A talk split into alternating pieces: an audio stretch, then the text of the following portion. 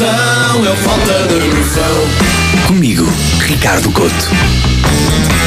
Entramos no mês dos balanços e parece-me que um dos primeiros que nós devemos fazer é precisamente do teletrabalho, porque 2020 foi o ano que nos ensinou que a camisa e o polo podem ser conjugados com umas calças de fato treino. Tudo depende do enquadramento certo. Aprendemos a trabalhar em casa. A sala, que antes era só um lugar de relax e conforto, passou a ser o lugar onde a nossa ansiedade mais se manifesta. De repente estamos numa reunião e temos medo que o nosso pai entre de cuecas na sala e nós ficamos ali com medo que o nosso aspecto profissional seja manchado por esta imagem. Os colegas de trabalho foram substituídas pelos animais de estimação. Isso por um lado é mau, porque estes novos companheiros estão sempre a lamber, por outro faz falta aquela conversa de empate a trabalho. Quando naqueles dias de preguiça acentuada, nada queremos fazer e como herói da nossa falta de produtividade, chega o colega do trabalho que nos diz Ah, então não se forte, aquilo é que é jogar à bola. E digo-vos, dias houve em que o meu dia uh, começou a ter mais pica para trabalhar, porque participei numa destas conversas inúteis no trabalho.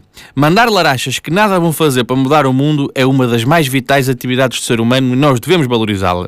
A ausência de trabalho físico tem esta desvantagem. Ok, evitar o trânsito, a cara tinhosa da contabilidade, os iogurtes estragados no frigorífico comum, ok, isso tudo bem, isso alivia o stress, mas ninguém vai para o trabalho, não é só para trabalhar. Trabalhar é desculpa para nós que nós arranjamos para fazer o resto. O mais importante é conversar, opinar e, sobretudo, escolher onde se vai comer.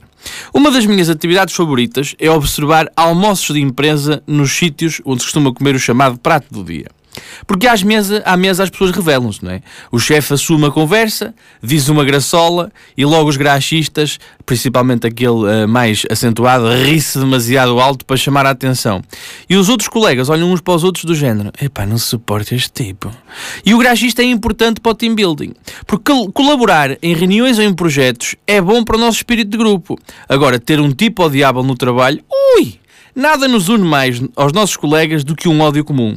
Nada melhor para quebrar o gelo num grupo do que pensar em conjunto em diferentes formas do graxista se enterrar.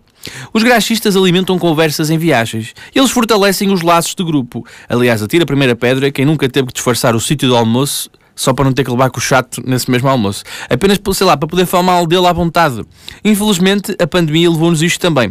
Levou-nos a possibilidade de nos sentarmos aleatoriamente perto de pessoas que podemos gostar ou odiar. E eu tenho saudades disso. Tenho saudades de conhecer pessoas para depois dizer mal delas a outras pessoas. Que esta é chamado ciclo da vida. Portanto, malta, tenho saudades de viver no limite da decência e da total ausência de noção. Falta de noção.